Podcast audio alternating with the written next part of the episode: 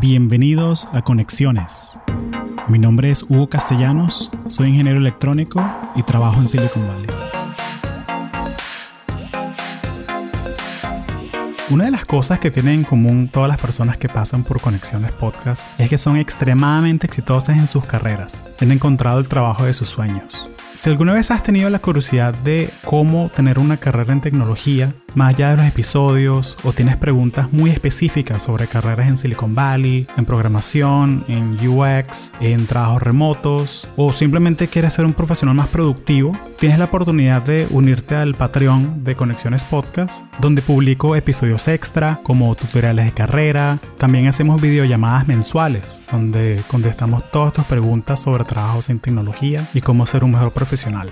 Así que si quieres apoyar el podcast y sacarle más provecho, por favor únete al Patreon. Es patreon.com barra conexiones podcast. Gracias.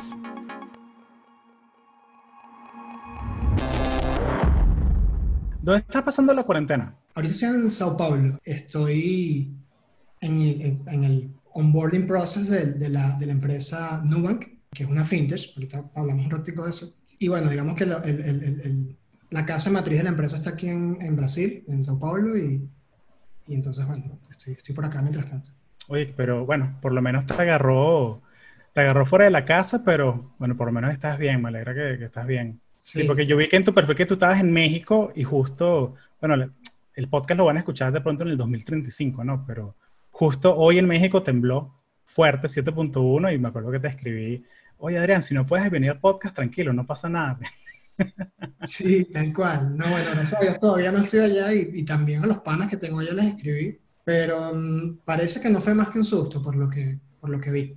Es algo bastante común allá. sí, sí, creo que es lo mejor que tiene Brasil, ¿no? Que no, desastres naturales no pasan. O sea, huracanes no hay, terremotos no hay. Es un país perfecto desde, desde esa manera, por lo menos. Está súper bendecido, tiene, tiene muchísimas cosas y, y además estando aquí me di cuenta que es un sitio súper chévere para emigrar, o sea, para los que quieren migrar y, quedarse dentro de Latinoamérica, sobre todo nosotros como venezolanos, y que no es muy, o sea, que, que, realmente la gente no observa mucho, porque principalmente por el idioma. Pero Brasil, y sobre todo estas megaciudades como Sao Paulo, Río, son ciudades que, que, de verdad tienen lo suyo y donde en el área de tecnología hay muchísima oferta y muchísimas cosas interesantes están pasando aquí. Entonces, es una opción bastante chévere y además que el, que el tema migratorio es muy sencillo para, para, los venezolanos. O sea, cualquiera que esté escuchando puede fácilmente averiguar que, que, no es tan complicado y que además nos llevamos muy bien con los brasileños, la forma de, de ser de Sí, súper cálido, súper cálido. Por eso yo terminé con una brasileña también, ¿no? Entonces, es una cultura muy, muy, muy acogedora, es una cultura muy, muy cálida y, y es muy curioso porque yo pensaba, o sea, yo cuando yo me fui a Brasil de intercambio y trabajé allá un rato también, y yo pensé como que, bueno, tengo que fajarme con el idioma, practicar, practicar, practicar. Chamo, a las dos semanas ya estaba como que uno defendiéndose, el metro, todo eso, o sea, no, no fue tan cuesta arriba como pensaba, así que si alguien está pensando irse a Brasil, a un assignment o algo así, es, una opción. Es una opción, totalmente. Y, tal cual, el, día a día te obliga. Tienes, te lo aprendes porque lo aprendes, no, te queda de otra. Claro. Échame el cuento, ¿cómo, ¿qué estudiaste en Venezuela? ¿Cómo fue que llegaste a esto de tecnología? ¿Cómo fue que, cuéntame tu historia? Yo estudié ingeniería electrónica, me gradué hace ya casi como siete años y estuve trabajando desde que me, un poquito antes de que me graduara con Huawei, con, con la empresa china de telecomunicaciones, en Caracas. Estuve allí un poquito más de tres años en el área de software, porque bueno, sabes que Huawei hace muchísimas cosas, de todo, ¿no? Desde RF, software, networking, lo que sea, ¿no? Y en, el área de software para proveedores de servicios de telecomunicaciones hay un mundo inmenso que, que muy poca gente conoce, pero que realmente es en donde pasan cosas muy interesantes y además es un mundo muy complejo donde puedes aprender muchísimo, ¿no? Cómo, cómo funciona toda la lógica, todo el software que mantiene a un operador de telecomunicaciones. Desde que tú compras el, el SIM card de tu teléfono y el email se atacha con el email del teléfono y, y te llega el mensajito de que registraste el, el, el número, hasta cómo haces la recarga, cómo te metes en cómo se conecta todos los legados para que consultes saldo, para que hagas recargas de los distintos canales. bien sea prepago, pospago, para que lleves tu cuenta. Todo ese tema del mundo del software de telecomunicaciones lo llevaba Huawei para varias empresas en Venezuela y bueno, en el mundo.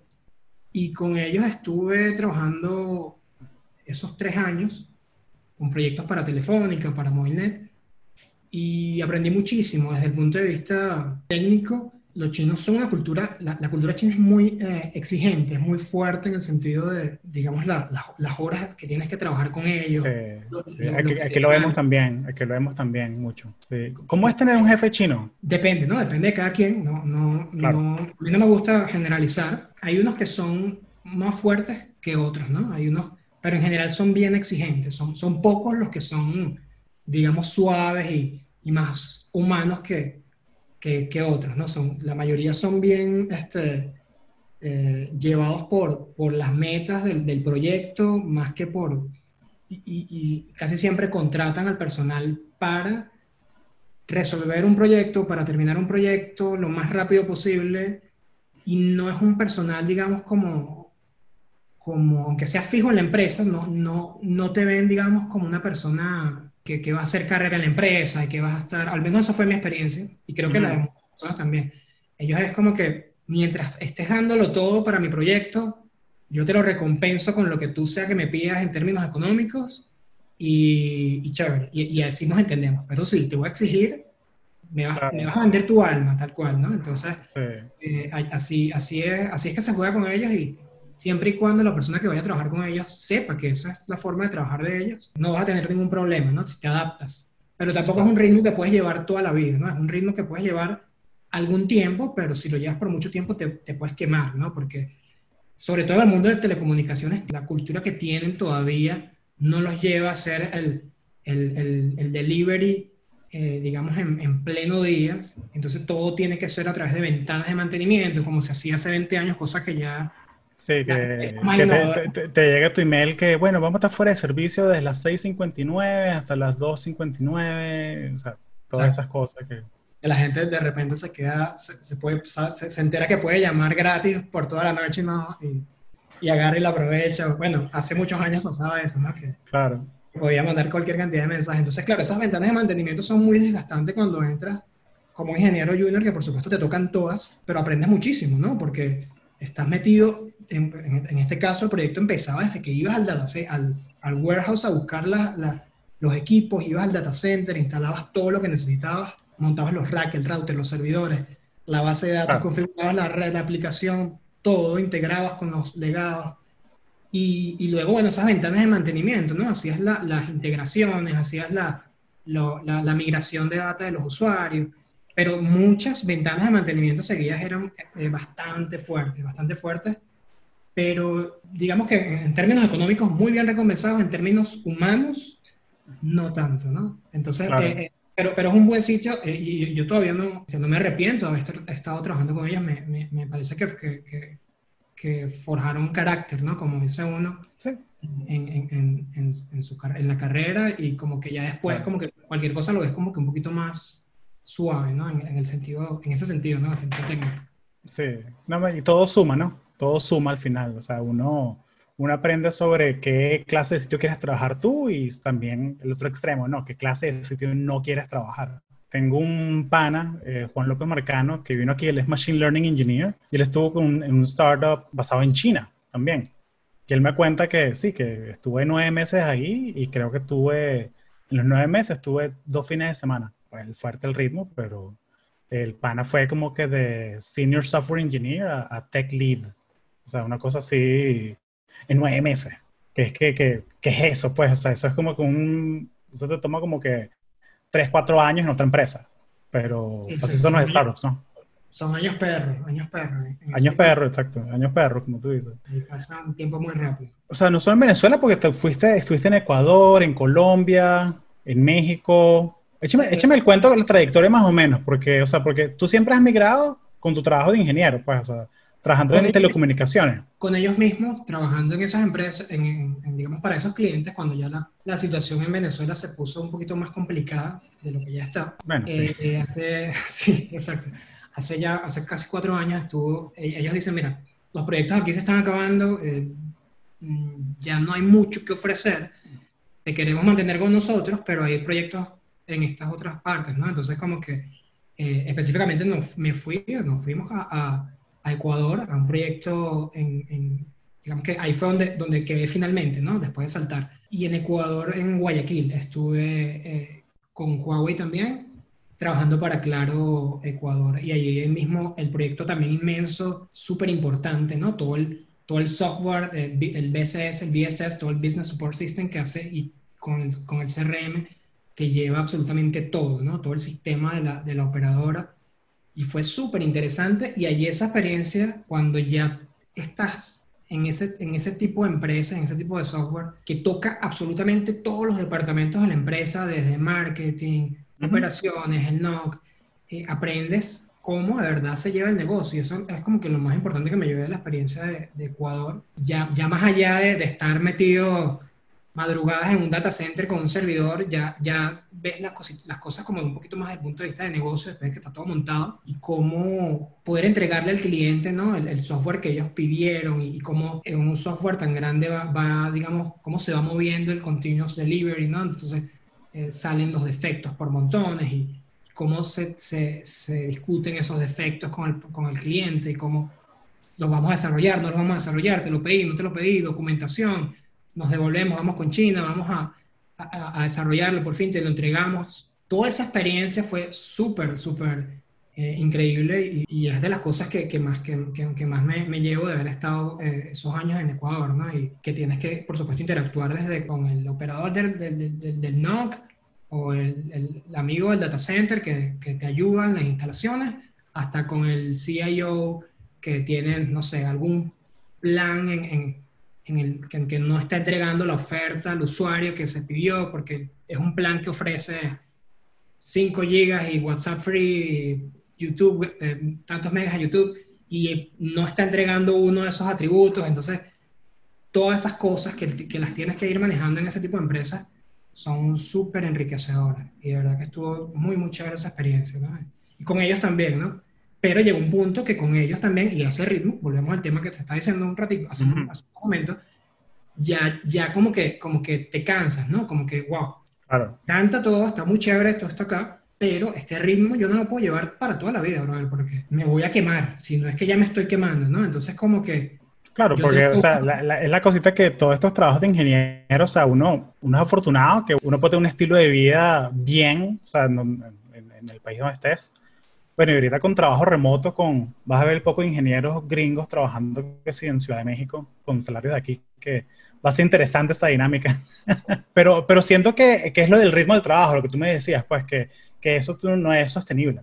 Y yo creo que es muy diferente trabajar que sin, o sea, yo este ejemplo lo dije hace varios capítulos, pero como que trabajar para Facebook aquí en Menlo Park que para trabajar con, trabajar con Facebook desde la sala de tu casa, porque como que siento que se pierde algo, pues como que, o sea, porque es parte de la experiencia del campus, de que, o sea, como que parte de la, de la parte divertida que tienes, o sea, que tienes comida gratis, todas esas cosas, como que se pierde. O sea, seguramente puede ser productivo, efectivo, pero siento que alguna de las cosas que hace como que la compañía sea única, eh, o sea, el hecho que tú puedes ver a Mark Zuckerberg caminando, yendo al, al cafetín, o sea, como que como que se va a perder esas cosas, no sé. Entonces... Sí, no, la, la identidad, para mí la identidad de la, de la compañía la, la, hacen las oficinas, ¿no? Se construyen las oficinas. Se puede mantener por un tiempo eh, remotamente, pero, sí, ya existía también, sí ya existía. o sea, porque va, va, a ser peludo, va a ser, va a ser complicado, pues, con la gente que está comenzando a trabajar ahorita, ¿sabes? Como que, ¿cómo, cómo, cómo haces tú para, hablemos de software, ¿Cómo haces tú para instalar la cultura en una persona que, que nunca ha estado aquí antes, sabes? Porque hay un cualquier cantidad de mini redes sociales adentro, como que sí, porque esta muchacha, ella es amiga del CIO y esta persona que es admin conoce al otro ingeniero de tal grupo. Y como que hay tantas redes sociales, eh, como que contratos sociales que uno no ve que que tienes que aprender. O sea, que es como que tienes que hacer como que inteligencia, pues. No, es que el ser humano es, es, eh, es chismoso por naturaleza. Y, chismoso y, tribal que jode. Exacto, el chisme nos mueve. Entonces tú hablas, chismeas todo el día y hablas un poquito de trabajo en el resto del día, ¿no? Pero lo que más haces es, digamos, esa interacción de saber quién es la pieza clave en tal cosa y, y que al final también eh, resulta en poder hacer mejor tu trabajo, ¿no? Porque conoces quién es el que te puede ayudar en tal área o quién es el que, el que maneja tal otra cosa, ¿no? Entonces, es demasiado necesario y trabajar remotamente no te lo permite porque no puedes echar bromas con el que tienes al lado, ¿sabes? Para todo es un protocolo, tienes que llamarlo. Eh, Agenda y todo. Es, como que, es como que hay esas válvulas de escape, como que hacen falta. Creo que hay una, creo que hay una oportunidad ahí para la gente de recursos humanos o, uno mismo, pues, las personas que, que, son un poquito más extrovertidas, hacer eventos internos, cosas así, no, no sé. Ofrecer, ofrecer algo, ¿no? Y más, y más que un happy hour los viernes con, con el equipo por Zoom. Más, más, allá de eso, ¿no? Hay que, yo creo que, que, que, crear la intimidad con cada uno de tus compañeros, ¿no? Tener uno a uno, y, bien sea de, un, más de una hora hablando de cosas que no sean de trabajo. O sea, esas cosas hay que crearlas, hay que, digamos, este, desarrollar esos lazos de, de, amistad, porque eso se basa todo, ¿no? Al final. Entonces yo creo que de verdad la, la, el tema del trabajo remoto, si bien va a ser la norma y nos va a ayudar muchísimo y está ofreciendo una cantidad enorme de oportunidades para el que las quiere ver, porque hay muchas personas, de hecho justo hoy lo posteé en, LinkedIn, eh, como que hay muchas personas que están viendo el vaso medio, medio vacío, ¿no? Y diciendo que eh, hay, hay menos oportunidades en mi ciudad, hay menos este, ofertas de empleo, están votando a la gente. Y por supuesto que todo eso es cierto, ¿no? Es verdad, está, pasando, no, no, lo puedes negar. Pero también está pasando que las fronteras se están abriendo y que puedes conseguir ahora un trabajo en cualquier otro país que no podías hacerlo antes, porque por los próximos seis meses o un año o más, eh, las empresas que están creciendo, que hay muchas que están creciendo en esta oportunidad, van a seguir contratando personas y van a mirar hacia esos países en donde pueden, digamos, conseguir un talento de la misma o mejor calidad por un poco menos de precio. Entonces es un ganar-ganar para todos y tú puedes seguir trabajando desde Lima o desde Madrid y tener un, salario de, de, Vancouver, ¿no? En, en, en Canadá. Entonces allí, allí eh, hay unas oportunidades inmensas. Por supuesto que va a ser muchísimo más complicado porque la competencia va a ser mayor, ¿no? Tienes, al, tienes nada más a la India, la, la masa ingeniera de software que tiene la India, que es increíble, compitiendo contigo, ¿no? Y, y, la competencia va a ser feroz. Pero de que habrá más oportunidades, habrá más oportunidades, ¿no? Eso, eso, eso va a ser así. Pero, pero al final, volver a la, a la empresa creo que va a ser como, como que demasiado necesario. Es decir, tú vas a poder crear, y es lo que creo que es Tim Ferriss el que lo dice, ¿no? Como que ese nuevo ítem de riqueza que es la movilidad. Y es lo que todos queremos, ¿no? Más allá de la plata y todo, sino que poder moverte y estar donde quieras, eso lo vas a poder tener y trabajar una temporada de dos, tres meses en, tu casa, en, no sé, en, el país donde estés, o te quieres ir a Hawái o al, país que tú quieras. En mi caso, incluso Venezuela, porque yo he puesto, y yo de hecho digo que todavía sigo viviendo allá, entonces voy mucho y entonces como que, bueno, con toda la crisis y todo lo que pasa allá, puedo trabajar un rato en Venezuela, me devuelvo y estoy un ratico allá hasta que me... Entonces, claro, claro, agarrar como que una, una ciudad que te guste base, compras tu apartamentico ahí, que es tu casa, y pero, coño, me provoca ir a visitar a mi hermana a Madrid, te vas un mes y trabajas desde Madrid. Exacto. Te pone, te pone en el Slack, estoy en European Hours este mes y ya. Exacto. Y si hay un meeting a las 2 de la mañana un día, tomas el meeting y ya, pero estás en Madrid, ¿sabes? O sea, como que yo creo que esa, es la visión y creo que ahorita, creo que no ha habido un mejor punto en la historia para trabajar en tech, ahorita, en serio, o sea, como que es una, sí, o sea, es una, la gente que está, las dos, tres personas que ven esto, que escuchan esto, o sea, aprovechen, trabajen su red, porque siento que este es el momento para aprovechar todas estas oportunidades al máximo.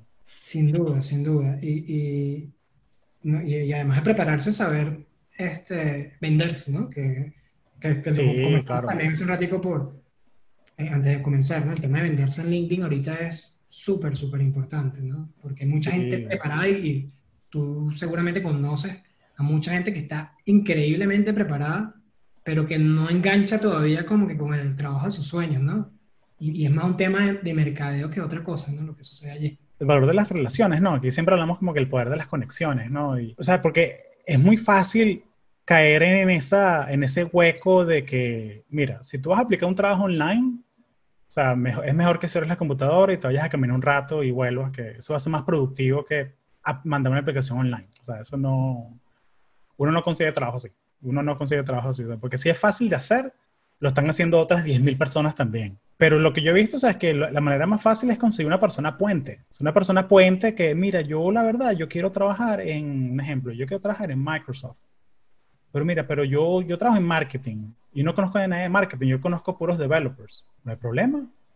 Tómate un café virtual con algún developer de Microsoft. O sea, pregúntale qué les gusta de la empresa. O sea, crea una relación, crea un nexo. Y, y al final del día, mira, yo creo que tú, mira, eh, Adrián, yo creo que tú cuadrarías mucho con Gabriela, que está en marketing en Microsoft. ¿Quieres los conecto por email? Y next thing you know, estás tomando un café virtual con Gabriela y Gabriela, mira, este chamo Adrián en Venezuela me cayó bien, vamos a darle un referral para el equipo. No hay, no hay un puesto abierto, vamos a abrir un puesto para él. O sea, ¿sabes? O sea, como que... Y esas vainas pasan más de lo que la gente cree. Claro, claro, claro. Yo creo que, no recuerdo dónde lo leí, pero más del 90% de las contrataciones al final vienen por referencias y, no es viéndolo desde el punto de vista de, de, la palanca que me hizo un amigo, no, o sea, no, para no desde el punto de vista negativo. No, es el punto de vista de que, yo sé cómo tú trabajas y yo confío en, en tu criterio y si tú me dices, necesitamos un ingeniero, un desarrollador bueno en Java o en, o en Python y, y tú conoces y tú, y tú de verdad confías en esa persona, entonces yo confío en ti, por lo tanto confío en esa persona. Entonces, ya esa persona viene con una corona puesta en la entrevista, no quiere decir que vaya a entrar, pero tiene, tiene muchísima más ventaja, ¿no? Entonces, eso sucede, eso, eso es así porque es así, ¿no? Claro. Tengo la historia que yo tenía un pasante en mi equipo que, por lo menos en Estados Unidos, se supone que tú hagas tu... Las pasantías solo ocurren eh, antes de graduarte de tu pregrado. O sea, si te grabaste del, del pregrado, ya no puedes ser pasante, a menos que estés estudiando un, un posgrado o algo y seas pasante de posgrado. Eh, y son rangos diferentes. Y me pasó que estaba entrevistando pasantes y tenía una lista de 10 personas para entrevistar. Y a la segunda persona, este es el que es. O sea, ya como que a, a los cinco minutos conversando, yo como que, mira, este pana ya tiene el entusiasmo, tiene los skills que yo quiero. Y el pana ya se había graduado. Ya se había graduado. Y yo como que, ya va, déjame ver qué puedo hacer. Fui, hablé con mi director, mira, tengo esta situación, esta persona tiene esta experiencia, este proyecto, todo esto, pero ya se graduó. Y me dio así como que, Hugo, ¿cuál es el problema? Contrátalo. Claro. Contrátalo, porque me estás preguntando. Bueno, porque la política de la empresa, Hugo, ¿va a ser bueno para el equipo? Sí, bueno, yo creo que va a ser genial. ¿Lo vas a mentorear? Sí, contrata ese carajo. o sea, y genial, pues fue tremenda, o sea, tuvo dos meses con nosotros y el, y el, chamo como que, típica cosa, que uno cuando tú tienes un pasante, tú estás como que testing the waters, como que tú le das, le das una tarea para que te la haga, como que se la das el lunes y que mire, yo creo que esto te va a tomar el jueves. El chamo volvió el martes a las 9 de la mañana. Uh, ya terminé, ¿qué más? Digamos que bueno, este, este, es el que es, pues. Entonces uno, uno, uno, como que se da cuenta de esas cosas. Y, o sea, traten, traten porque uno nunca sabe qué, con quién vas a conectar. No, y que, que, además los pasantes, mucha gente no las, no las aprovecha, mucha gente del pasante, ¿sabes? Puro paperwork. Pero, pero al final a los pasantes se les puede sacar un provecho inmenso. Y las veces, las oportunidades que yo he trabajado con pasantes, de verdad que no nada más hacer el trabajo, digamos, minucioso, a veces fastidioso, pero tú lo, las puedes enseñar muchísimo y ellos se terminan saliendo de la pasantía, digamos, con un know-how de cómo funciona el negocio, cómo funciona el departamento que estás haciendo, que mucha gente no lo hace, ¿no? Entonces, eso, eso, apreciar a un pasante, de verdad que es una de las cosas más, este, más nobles que hay, ¿no? Eh, eh, eh, a, nivel, a nivel profesional. Sí, Y, y, siento que, que, le diste en el clavo con eso de que, de que no es una persona que está ahí para hacer lo que no me gusta. O sea, es una persona que tu parte de la responsabilidad tuya como jefe es, tenemos que formar a esta persona. Y el, y el tiempo es como plata, o sea, tienes que tener un presupuesto de tiempo para, vamos a entrenar a esta persona y formarlos y conectarlos con, mira, de pronto este equipo, de pronto no cliquea bien con lo que él quiere hacer o ella. Bueno, ¿cómo te ayudamos a ti a conectar con un equipo que sí te guste? ¿Quién conozco yo en mi red para conectarte? Porque la, al final del día yo quiero retenerte en la empresa, pues yo quiero que contratar para la empresa gente buena. Claro, claro, así, así, así deberían ser vistos, ¿no? Sí. La gente de verdad los, los, viera así, ¿no? Hay, hay, muchos que desafortunadamente no lo ven así. Sí, no, 100% de acuerdo. Cuéntame un poquito y volviendo al día a día de, o sea, tú, tú eres un IT Ops Engineer, píntame una imagen de, de, cómo es el día a día. O sea, tú estás escribiendo código, estás, eh, o sea, porque, ¿qué pasa? Siento que hay muchas personas que cuando piensan en una persona de IT o de TI, tienen esta imagen de que, ah, bueno, sí, él es la persona eh, que yo fastidio cuando se me olvida el password de la, del Outlook. O que cuando se me daña la máquina, yo la llevo para el sitio ese y que nunca me atienden. Siempre me dicen, ya abriste un ticket de Gira. Y, pero nunca me atienden, nunca me dicen ni buenos días ni nada. como, siento, que hay, siento que mucha gente que tiene esa imagen, pero me gustaría saber cómo, cómo es trabajar en IT Ops. O sea, cómo es la, tu experiencia, tu día a día, cómo es la cosa. Sí, se hace un poco de todo. Sí, se hace, por supuesto que se atiende al, al, al, usuario final o al cliente y, y se atiende a través de, de, de tickets de gira y todo eso sucede, pero va mucho más allá de eso, ¿no? Y sobre todo en, empresas tan innovadoras y con una cultura tan rica como la de Nubank acá en Brasil, en donde, digamos, se hacen muchísimas cosas más. Acá tú, tú puedes empezar viéndolo desde el inventario de, de, ¿sabes? De las máquinas que le llegan a la empresa o que tú compras para los usuarios. Por ejemplo, estábamos eh, trabajando sobre, por un momento puedes estar trabajando, tramitándole una MacBook a, a, a un pana que está en, en Silicon Valley y entonces no puede venir a buscarla aquí porque no está en Sao Paulo, entonces buscarle un proveedor de Estados Unidos y enviársela a su casa, con, hacer el setup remotamente y al mismo tiempo te vas hacia el otro extremo y tienes al equipo que está desarrollando este dashboard en Python, con Grafana, está eh, metido con Closure, digamos, haciendo cosas súper interesantes para poder monitorear y ver qué está pasando en todas las máquinas que tiene la empresa y cómo podemos mejorar algún nicho que esté sucediendo, ¿no? Desde el punto de vista de automatización. Esa, esa, esa es, digamos, la otra vertiente. Tienes la vertiente de seguridad, no solo desde el punto de vista de la, de la autenticación, el single sign-on con alguna herramienta en donde, digamos, centralices todo, el two-factor authenticator que utilizas, que no, toda la suite, porque antes eh, en, en, IT, digamos, además de todo lo de, digamos, la, máquina del usuario y servir al usuario, era el servidor de correos, el DNS, todo, todo este tema de donde tengo el, repositorio, ¿no? Era como que lo... Pero ahora todo está en la nube y todo además se utiliza, se trabaja con herramientas eh, de terceros. Entonces el manejo y la interacción con esos third parties ya sea Google Suites, Dropbox, cualquier cantidad de third parties que, que, que, al final enriquecen a toda la empresa, ¿no? Y que tú tienes que saber eh, si salió una, un feature nuevo en Zoom o, o, en, no sé, o en Google Meeting.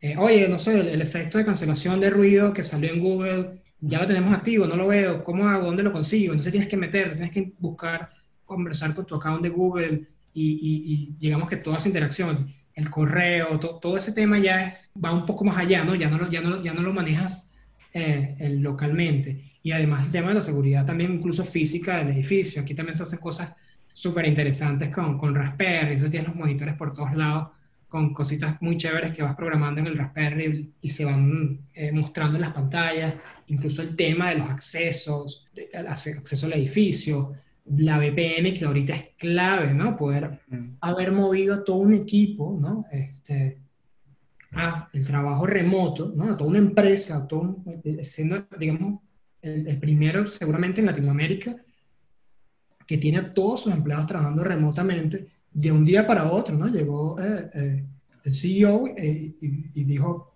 mañana, hasta, hasta, mañana trabajamos aquí. Wow. este, digamos, lo, lo los, todas las medidas que tengan que tomar para que todos puedan trabajar desde la casa. Entonces, la logística, eh, por una la logística de un, un, amigo por ahí, quiero, yo quiero el monitor en la casa, yo quiero la silla, yo quiero no sé qué, todo ese tema, el onboarding de los nuevos empleados que va llegando, cómo les voy entregando este, sus máquinas.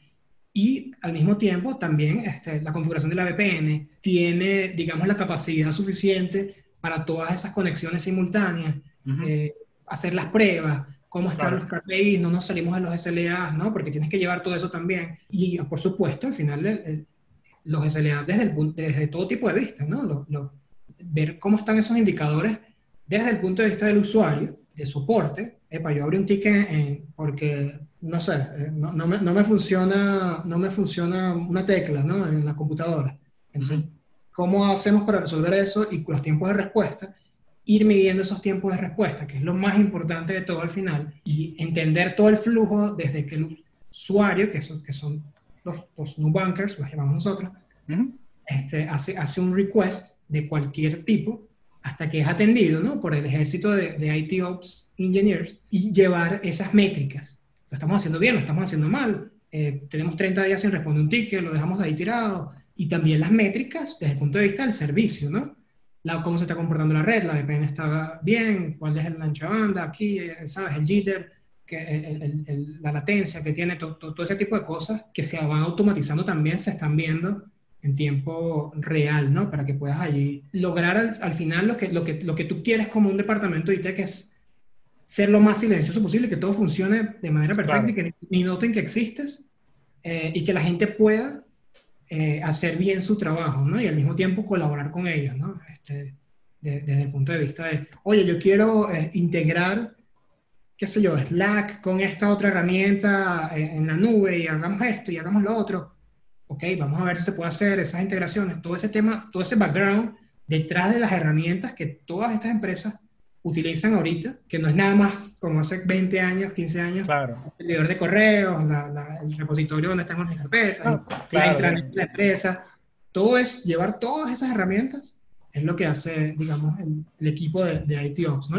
Yo en particular voy a ser el, el primer ingeniero de IT en, en México porque Nubank este, está, creciendo, está internacionalizándose y, va, va, va, a poner su primera bandera en México, ¿no? Ya, ya, lo está haciendo este año, entonces ya hay gente en las oficinas, ya habían, ¿no? Apenas la abrieron, tuvieron que, llegó la gente y a la semana lo, lo, sacaron, ¿no? Están las sillitas, las sillas de oficina con el plastiquito ahí todavía, casi que concha, le están, están, todavía los cables así mm, recién ponchaditos, está todo nuevecito. Y una lástima, pero entonces como que, bueno, llega, tiene que haber por lo menos un ingeniero IT allá, y aquí la empresa tiene casi ya en Brasil 3.000 empleados.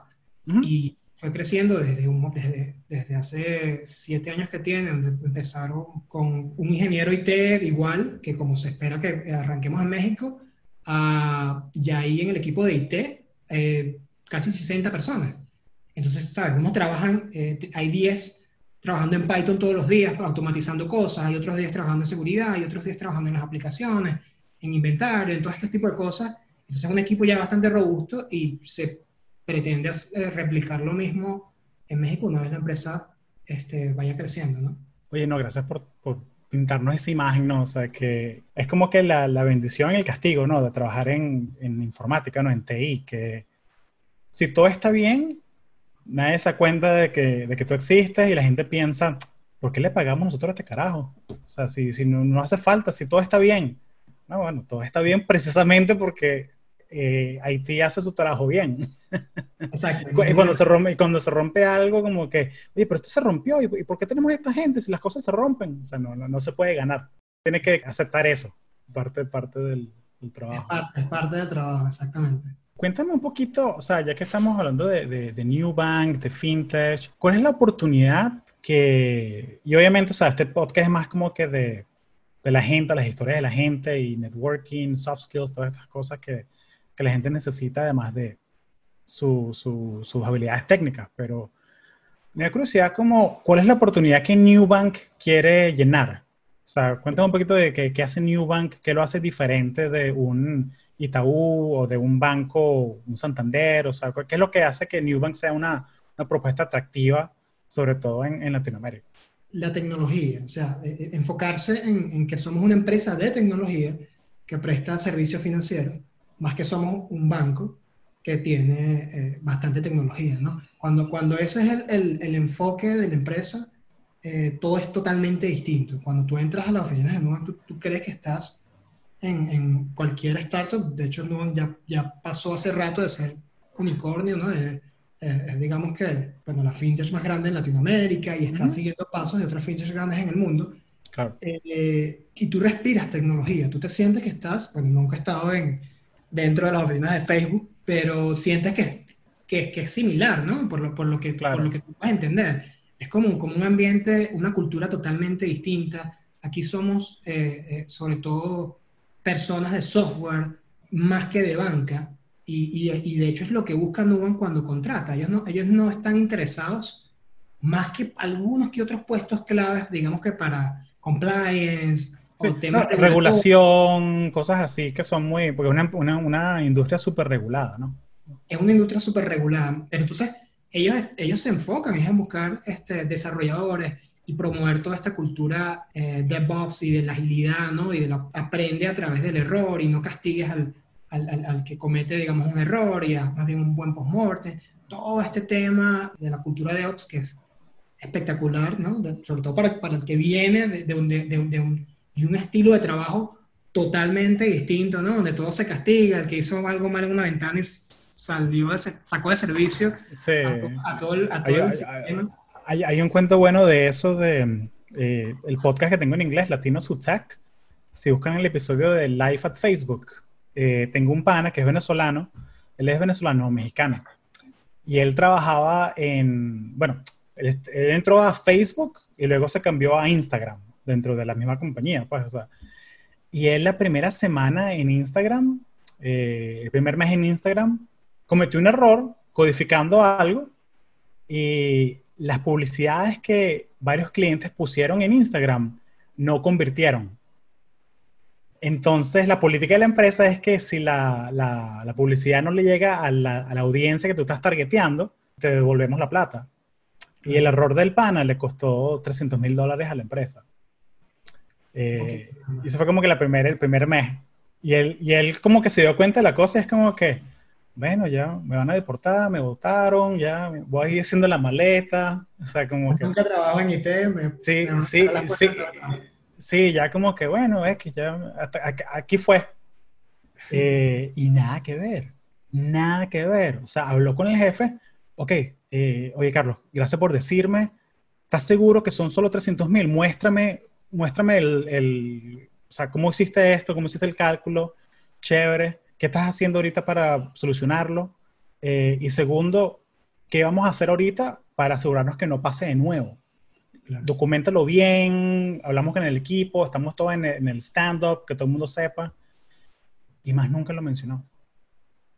Sí, Más nunca lo mencionó. O sea, y el panel tiene ya como tres años allá y le encanta y se va a quedar ahí un rato más.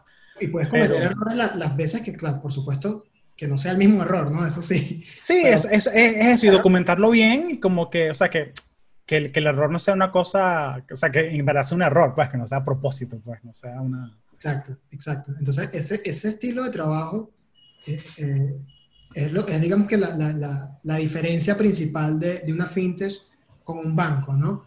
Que eh, como consecuencia le genera muchísima más agilidad al momento de desarrollar nuevas experiencias, ¿no? En vez de hablar de productos, aquí se hablan de experiencias. Para nadie es un secreto que, que, los bancos son de las industrias más retras que están más retrasadas en el tema, mm, no tanto el tecnológico, porque digamos que ellos manejan, tienen bastantes desarrolladores, tienen ya, pero han ido evolucionando tecnológicamente, digamos, como replicando por analogía. ¿no? Este, ahorita, bueno, ya que ¿qué hace el, usuario? Ya, ya no viene a buscar el statement del, del mes en, en, las oficinas, ¿no? en, la sucursal, ahora lo colocamos en la aplicación o en la página web. Pero más allá de eso, de que tengas la aplicación, todavía hay muchísimas cosas que en el banco, eh, que el banco no te permite hacer, ¿no? Y que, y que, y que al final son diseñadas como que por, como consecuencia, ¿no? Y acá se pretende diseñar cosas, o en la mayoría de las fintechs, desde cero, con ideas innovadoras que no tienen que ver con la banca o con los servicios financieros del pasado. Y empezando, ¿no? Porque hay bancos que, o sea, que es increíble, que un Itaú, por ejemplo, o un Banco Santander o BBVA, que aunque tienen muy buenas ramas tecnológicas y están tratando de moverse en el camino adecuado, todavía tú no puedes abrir una cuenta 100% digital. Es decir, hay un mm. estudio, incluso en Estados Unidos, hay un 20% solamente de bancos que te permiten abrir tu cuenta digitalmente, sin tener que ir a una sucursal.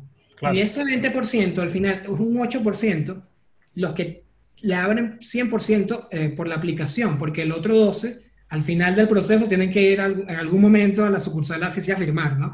Entonces, tú dices, ¿por qué está sucediendo esto si estamos en el 2020, ¿sabes? Y ahorita el reconocimiento facial es increíble.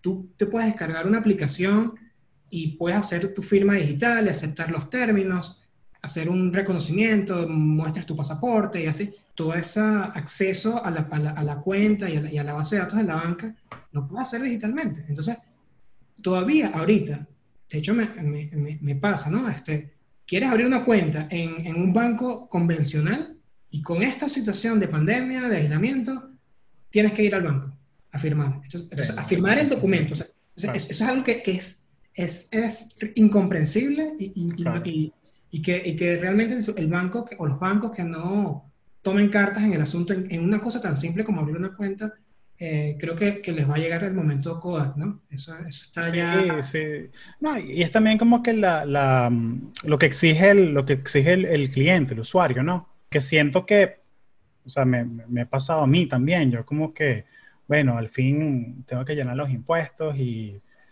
me da fastidio llenar todo esto porque no sé si las deducciones, las cosas, déjame, voy a contratar a alguien para que me ayude pues a, a llenar esto. Y bueno, perfecto, eh, señor Castellanos, eh, una cita para que venga a la oficina a las 3 de la tarde, como que, no podemos hacer esto por teléfono y ya. O sea, como que, ¿qué, te pasa? ¿No hay teléfono donde vives tú? O sea, sí. No le dije eso, pues, yo simplemente le dije que, mira, yo, I'd rather do it all over the phone. Eh, yo prefiero incluso, yo prefiero no hablar contigo, yo quiero hacerlo por email mira, aquí está mi Dropbox con mis estados de cuenta y aquí está todo esto. Hazlo por mí. Mándame como que el poder en DocuSign, yo lo firmo digital y hazlo tú. ¿Sabes? Como que quiero delegar. Adáptate a mis necesidades. Pues yo no tengo tiempo para ir hasta De pronto sí tengo tiempo para ir media horita al sitio. Pero no lo quiero hacer, no lo quiero hacer. O sea, y al final me conseguí uno que me lo hace todo remoto, pues. Claro. Esto fue en el 2018. O sea, es como que no, ¿sabes? Como que no me, no, no, y al final es más barato incluso. O sea, porque sí, y, y, y tal cual. O sea, todo como que... Esa practicidad y, y, buscas también, y, eso está demostrado, ¿no? Ya, ya las, la cantidad de agencias que tienen los bancos es cada vez menos. Ya no, digamos, es un, un punto clave en los bancos que tengo agencia en tal esquina y está cerca de tu casa, ya eso no... Eh, son, son contadas las veces que, además de abrir, ir a abrir, abrir, la cuenta, tienes que ir a un banco en un año, ¿no? O sea, ¿cuántas veces? Yo, por ejemplo, mi banco no lo he visitado hace tres años, mi banco principal, ¿no? O sea, no, no tengo por qué ir a, a, a, visitar, ¿no? Y si tengo un problema, lo hago por el call center. Pero sí, ¿cuántas veces entras a la aplicación? Entonces, también es un tema de cultura bancaria. Los bancos ven la app, la página web, como un canal más. Es decir, lo ponen en paralelo y al mismo nivel que un ATM o que una sucursal bancaria o, mm. o, o que el call center. Cuando claro. realmente el software en el mundo bancario es la columna vertebral, brother. O sea, ya, ya claro, eso es... Claro. No, y, y, uno, y uno que anda casi prácticamente con esta vaina como que amarrada al brazo, ¿sabes? O sea, como que... Eh, o sea, como que tu vida está todo en el teléfono, ¿no? Entonces, oye, ¿por qué no ponerte al nivel de, del usuario? O sea, yo entiendo que, o sea, hay gente, yo entiendo que hay gente mayor que de pronto sí va al banco y, y como que van al banco porque sí, saludar al recepcionista, y es como que parte como que del día a día, ¿no? Sí, eh, sí. Tengo familia que hace eso, tengo un tío que él va al banco solamente, él va al banco como que a, reti a retirar efectivo, él no se quiere usar el ATM. Va a retirar efectivo porque quiere buscarle conversa a la gente. O sea, tipo, no, y... está, está, retirado hace 15 años, ¿no? Pero entonces como que son esas cosas que, que de pronto uno no entiende, pero, bueno, pero sí hay una generación que, que, que vive así, pues. Sí, yo no creo que tampoco vayan a desaparecer por completo las sucursales, pero sí van a disminuir mucho, ¿no? Y además de eso, entonces, como te digo, no, no es nada más emular el comportamiento y llevarlo a lo digital, sino es también eh, innovar, ¿no? Y, y, y, mucho de esto está sucediendo en Asia, ¿no? Ya, ya en Asia pasó y ahorita uh -huh. digamos que viene por Europa y está ya llegando a Latinoamérica.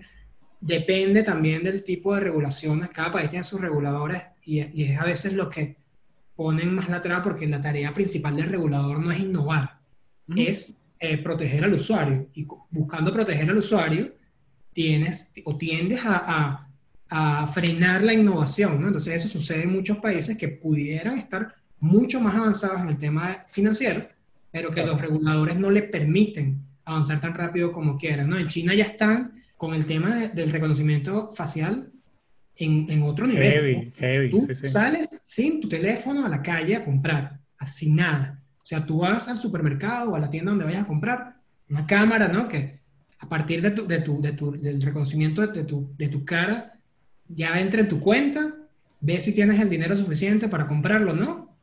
Y, y ya, listo, tomas tus cosas y te vas. Así de sencillo, no tienes que usar ni tarjeta, ni siquiera NFC o, o, cualquier tecnología que, que, que, se esté utilizando ahorita, ¿no? Entonces, ese tipo de cosas son las que van a venir sucediendo en, el último, en esta última década, creo que ya en los últimos 10 años, eh, y, y, que los bancos al final tampoco es que van a desaparecer, ¿no? Porque tiene algo muy importante, ¿no? Que tienen dos cosas muy importantes que no tiene la fintech. Una es el capital, ¿no? Y, la, y, la, otra es que ya tienen la base de clientes. Entonces tienen que aprovecharlos, ¿no? Entonces ellos tienen, están en un dilema allí de, ¿qué hacemos? Nos metemos en el mundo digital al 100%, pero vamos a ser mucho más lentos que una fintech, por obvias razones, por la cultura, por la empresa, o sea, porque no somos una empresa de tecnología o nos asociamos con una fintech, que es lo que hacen muchos, la, la, la compran o se asocian, o nos quedamos así, ¿no? Este, a en este estilo, ¿no? En status quo y, y vemos qué pasa, vemos si, si, si, así seguimos funcionando. Entonces, ellos están también en ese dilema y las fintech están aprovechando en los países que pueden, ¿no? Aquí en Brasil, Nubank entró muy fuerte eh, hace siete años y ya tiene más de eh, casi tantos, más de 20 millones de, de clientes, que, o sea, que es un número impresionante para, para tan solo siete años, ¿no? Casi el 10% sí, de la población. Y, y, creo que agarró una tormenta perfecta porque, o sea, sí, o sea, ahí la banca tradicional tienen esta, son estos semi-monopolios, ¿no? O sea, los oligopolios, creo que se llama, que son tan grandes que es que, no, yo voy a montar mi propio banco. Sí, pero ¿con qué capital? O sea, de, es como que voy a montar mi propia aerolínea. ¿sabes? Como que, bueno, ¿con qué aviones? ¿Dónde vas a comprar tú un avión tú? Um, sí. Pero la tormenta perfecta porque, o sea, tienes el hecho de que es todo software base y es el tema de Brasil y Latinoamérica en general, que, o sea, que la, las, las tasas de, de, de interés están gigantescas, que es alguna locura. Es como que Brasil creo que es 400% algunas tasas de interés de tarjetas de crédito. Y sí. Viene esta persona con una tasa mucho más justa que, y, y, y, se afincan mucho en una cosa que me gusta bastante, que es el de no, que no hay hidden fees. O sea, que no hay que, bueno, sí, si quieres el app, eh, son 5 dólares más al mes. Si quieres acceso a la línea de soporte, son 5 dólares más al mes. Es como que, Ana, lo que quiero es tener mi plata ahí contigo. O sea, ¿me vas a ayudar o no? Tal cual, tal cual. Y, y que tú sientas la confianza, ¿no? En ese banco para, para ir a... Y una vez que el banco logra eh, atravesar todo este tema regulatorio y logra establecerse legalmente en un país, en, eh, digamos la fintech, ya, ya tiene un paso súper adelante, ¿no? Porque tiene la confianza del cliente en ese sentido y tiene el respaldo, digamos, legal. Y una vez empieza a sentir la mejora en la calidad del servicio y la experiencia, no solo desde el punto de vista de la aplicación, como, sino el tema de resolución de problemas, ¿no?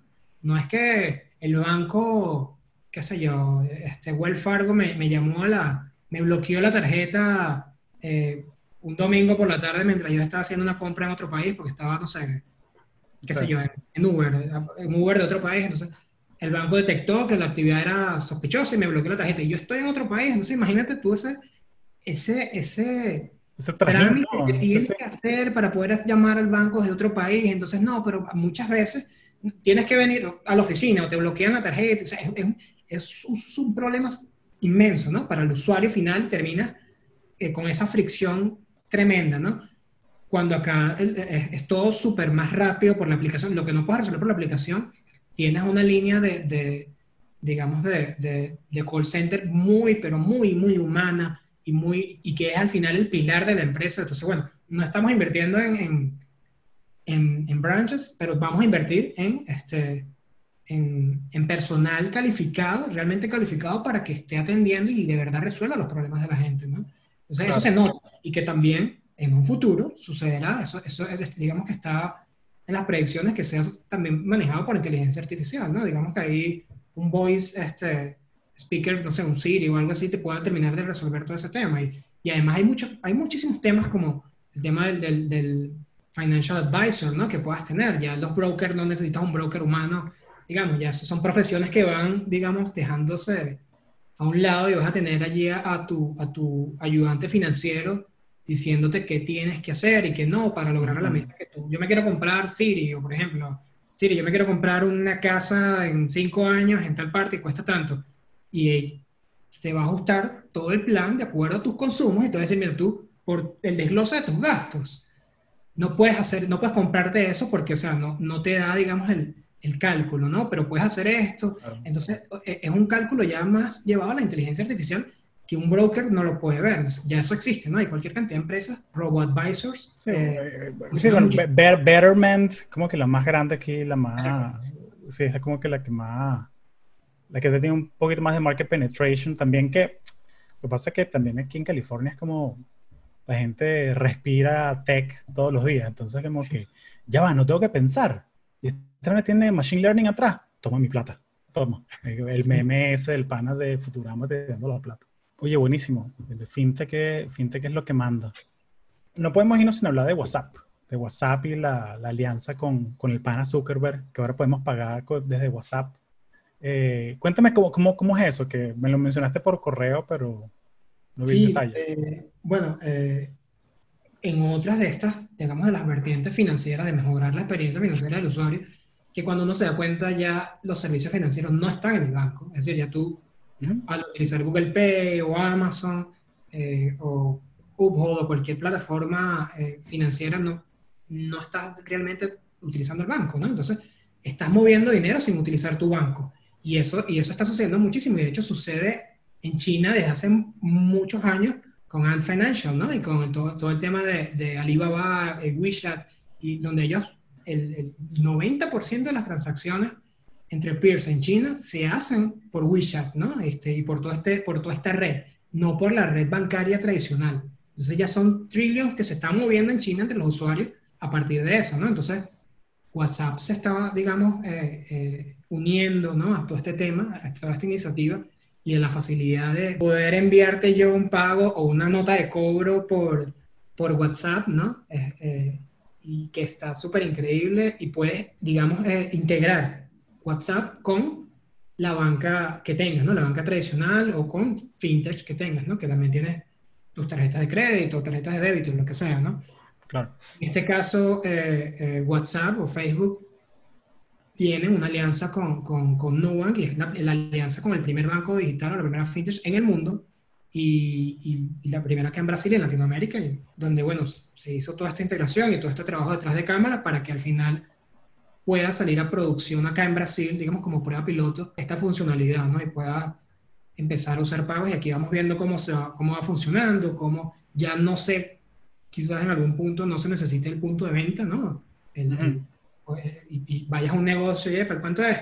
Pásame tu código QR o tu WhatsApp code y, haces el pago por WhatsApp, que lo tienes ya previamente asociado a tu, a tu tarjeta en, en Nubank o en, cualquier otro banco acá. Eso es eso es algo increíble y que, y que se va a masificar de una manera alucinante. En, los próximos meses eso va, eso va a ser, eh, digamos que lo nuevo en términos financieros. Sobre todo en, esta parte del mundo, ¿no? No, y, y, y, la, y la, la, sacaron fuera de la cancha porque o sea, es un product market fit casi que perfecto, o sea, porque WhatsApp en Latinoamérica es, es algo tan, como que es tan natural para la gente, ¿no? Usarlo. Y ahora que es la cosa que a la gente le encanta comprar vaina. A la, gente, la gente detesta que le vendan cosas, pero a la gente le encanta comprar cosas. Entonces, el hecho que le, le, le, combinen las dos, o sea, va, va, es, genial la alianza. No, esa, esa, esa, esa, alianza está muy chévere y muy... Y fue, digamos que muy, muy fácil de hacer, porque son empresas de tecnología entendiéndose, ¿no? Entre sí. No es poner a hablar a Facebook con, con el banco X, ¿no? Que que sabes, que tiene N cantidad de sistemas legados y que, y que para hacer una integración de ese, de ese calibre te puede tomar cualquier cantidad de años. Entonces, vamos a arrancar con alguien que hable a mi mismo nivel, ¿no? Dijo Facebook. claro, y es la cosa de los partnerships, ¿no? Que, que, que de pronto uno piensa que no, no afecta tanto, pero es, es, muy diferente como que, sí, vamos a hablar con el banco XYZ y llega el, llega el partner engineer de Facebook y es un pana que está en chores con una camisa una camisa de anime y el tipo es el senior partner engineer de la... sí, porque es una empresa que no le importan esos protocolos. O sea, les importa es, haz el trabajo bien. A mí no me importa si tú, vas si tú trabajas en chores o como tú quieras. Tal cual, tal cual. Eso, eso, Eso está de verdad que, que buenísimo. Y, y, bueno, nada, la, la idea es que, que, muchas más personas puedan lograr unirse a este tipo de empresas, ¿no? Y, que sepan qué tienen que hacer para, para, poder este, para poder llegar hasta acá, ¿no? Que, que al final es algo que, que, bueno, que creo que te comenté al principio, creo que antes de, que comenzaran, cómo poder, ¿no? Este, entrar en una empresa así, ¿no? Cuéntame de eso un poquito, de tu experiencia, o sea, si Suponte, o sea, alguien que se está graduando ahorita de, de, informática o de ingeniería, de alguna ingeniería o de algún técnico, alguna cosa así, y quiera meterse a este mundo de IT Ops, ¿por dónde los llevarías tú? ¿Por dónde les indicarías tú que, que empezaran? Mm, bueno, desde el punto de vista técnico, lo que me funcionó, lo que me ha funcionado en mi experiencia, es comenzar con Linux. Linux es, eh, o sea, hay, hay, pilares fundamentales en el área de tecnología que, que la gente tiene que tener, ¿no? Y, para mí es este, eh, comenzar con, con, Linux, comenzar este, con networking, que, que, también es algo, es un pilar fundamental. Por supuesto, si estás en Latinoamérica y, tú, y el inglés no es tu, tu lengua materna, te juro, buscar dominarla, ¿no? Y, y buscar este, eh, aprenderla de la mejor manera posible. Eh, y ya el resto de las tecnologías es, es, bastante, digamos, complicado de decir porque va dependiendo de por dónde te vaya llevando la ola, ¿no? A veces no, no te puedo decir que, eh, oye, ahorita estudian eh, AWS porque es lo que se está usando más en el tema de, cloud. Claro, claro. Que quizás tu empresa, donde, donde, vayas a trabajar, no, no trabajen con AWS. Quizás los conceptos, ya, ya lo demás a nivel conceptual general, ¿no? Aprendiendo qué es cloud, con qué se come eso, incluso blockchain o, cualquier cantidad de tecnología y términos que uno va escuchando ahorita, ¿no? Eh, claro. Desde el punto de vista técnico, ¿no? Eh, pero yo creo que Linux y networking fue, fue como que la base eh, fundamental, ¿no? Ya, y ahí para arriba, bueno, si quieres irte por base de datos, si quieres programar o lo que sea, ¿no? Sí, y, y, siento que como que, oye, no, no, buenísimo, buenísimo, sí, porque más o menos por ese mismo sitio es que yo, yo empujo a la gente, que Linux, networking, pero como que la, el, el superpoder es aprender a aprender. O sea, porque eh, de pronto ahorita está de moda usar Python para automatizar cosas y tal, pero el año que viene va a haber un, estamos en Python 3, el año que viene va a haber un Python 4 y vas a tener que aprenderte ponerte al día, pues, o sea, y, y, no, y, no, y, no, es que, y no es que vas a tener que ir a la escuela otra vez y hacer dos años de, no, o sea, el nuevo, lenguaje lo, lo aprendes, un nuevo lenguaje tú lo aprendes lo básico en dos, tres semanas. O sea, ¿sabes? Eso no es algo, no es algo... Y más bien como que si estás bajo la presión del trabajo, mira, tienes que aprender toda esta vaina en tres semanas porque hay que lanzar un proyecto en un mes. Exacto, que aquí trabajamos con Python. Si nunca lo has usado, bueno, aquí hay un par de libros o búscalos, tú. Porque al final es eso, ¿no? Y es, lo que recuerdo un profesor de la universidad que me decía eso, nos decía eso, que la universidad no es tanto lo que te enseñan en la universidad. Lo importante es que cuando salgas de la universidad hayas aprendido a aprender por tu cuenta. Eso es lo más importante. Si tú, tú saliste de la universidad con eso, ya no importa, ¿no? Y, sobre todo en el área de tecnología, yo creo que el tema de hacer un máster o todo eso ya, ya está bastante subvalorado, ¿no? En, este tipo de... Quizás ya a nivel más, o sea, yo quisiera seguir estudiando con la formalidad académica, pero otro, otro tipo de cosas, ¿no? Donde, ya, donde uno no tiene ningún tipo de conocimiento inicial. O sea, yo quiero hacer una maestría en filosofía, Claro. Me gusta la filosofía, pero. Sí, sí. Nunca porque también, también porque, o sea, es parte de la experiencia, ¿no? O sea, de pronto, mira, quiero agarrar esta clase, esta clase de. Bueno, agarré una clase de, de public speaking en Stanford, porque el profesor es coach de Jack Dorsey, de Twitter. Exacto. Y yo como que, ya va, o sea, yo puedo agarrar esta clase que me cuesta 500 dólares y puedo aprender de un carajo que le enseñó a Jack Dorsey cómo dar dale, ya, de una. Entonces, como que e, eso sí, eso sí, como que ve y toma la clase y todo. Pero, chamo, Coursera, Platzi, LinkedIn Learning, Platzi en Latinoamérica, súper, súper. Genial. Sí, me gusta mucho. LinkedIn también, LinkedIn, Learning es espectacular, la cantidad de cursos que te ofrece es increíble. Sí, y, y, están, y es como que están, los de LinkedIn son un poquito más como que yo me he dado cuenta que son un poquito más como bite size, como más corticos, o sea, como que quiero aprender como que lo básico de, de X, Y, Z. Y hay cualquier cantidad de cursos de 45 minutos que lo puedes hacer un viernes, que el día esté como que más lento y, y agarras como que una base. Platzi sí me gusta mucho que son, que son como que si videos de 10 minutos, pero son 60 videos en una clase. O sea, es, una, es como que sí hay, o sea, son carreras serias, serias, pues. Y, eso me gusta mucho. También la cosa de la comunidad, la cosa de la comunidad, que hay una, siempre hay foros, gente que se ayuda, que comenta. Eso, eso me parece importante también. Para mí también algo fundamental, este, más allá de, las plataformas, de estas plataformas que son geniales, es nada, vete a lo, a lo, básico, vete a los libros, ¿no? Este, este, búscate los libros, por ejemplo, yo quería aprender a, programar en Python y me voy a buscar este, The Easiest Way to Learn Python, y es libro genial, y con ejercicios y todo el tema, y así a lo vieja escuela, ¿no? Y, y si tienes, si ya puedes hacerlo, de repente lo compras en Kindle y tienes tu biblioteca. Si no, te vas y te buscas en la deep web que consigues. Pero esa es, digamos, la forma más, más básica de, de, de, aprendizaje, ¿no? Y, y, que, y que es, es, fundamental, ¿no? Desde el punto de vista eh, tecnológico, que, que, tú sepas encontrar información, ¿no? Oye, mira, en serio, gracias por el tiempo, ha sido súper generoso. Siento que contigo podemos hacer, darle una hora más, pero, pero quiero ser respetuoso de tu tiempo. ¿Qué más le quieres contar a esta gente que quiere trabajar en tecnología, quiere hacer una carrera en tecnología, meterse a este mundo de, de fintech y, en Latinoamérica? Más allá de todo lo que conversamos a nivel técnico, que necesitas, cómo instruirte y todo eso, eso lo necesitas y lo tienes que hacer, por supuesto. Pero hay otra parte súper importante, que lo conversamos también hace un rato, que es el tema de saber eh, hacer mercadeo, ¿no? De tu marca personal, hacer este branding de tu marca. Y, me, parece que, que, LinkedIn es la plataforma para hacer esto, ¿no? Y que ahorita todos deberían hacerlo, ¿no? Y, sobre todo si no tienes esa alma de emprendedor y que yo quiero hacer mi negocio propio, sino que de verdad te sientes bien donde te están tratando y quieres, puedes, digamos, ser en este momento de tu vida empleado por mucho tiempo más y puedes estar tranquilo de esa manera. Hay muchas personas que, que, que quieren llevar su carrera de esa forma, ¿no? Entonces, saber eh, dominar ese aspecto eh, es fundamental, ¿no? Para saber buscar trabajo, ¿no? Si, si tú, ahora, si tú quieres ser un empleado, tienes que ser muy bueno buscando trabajo.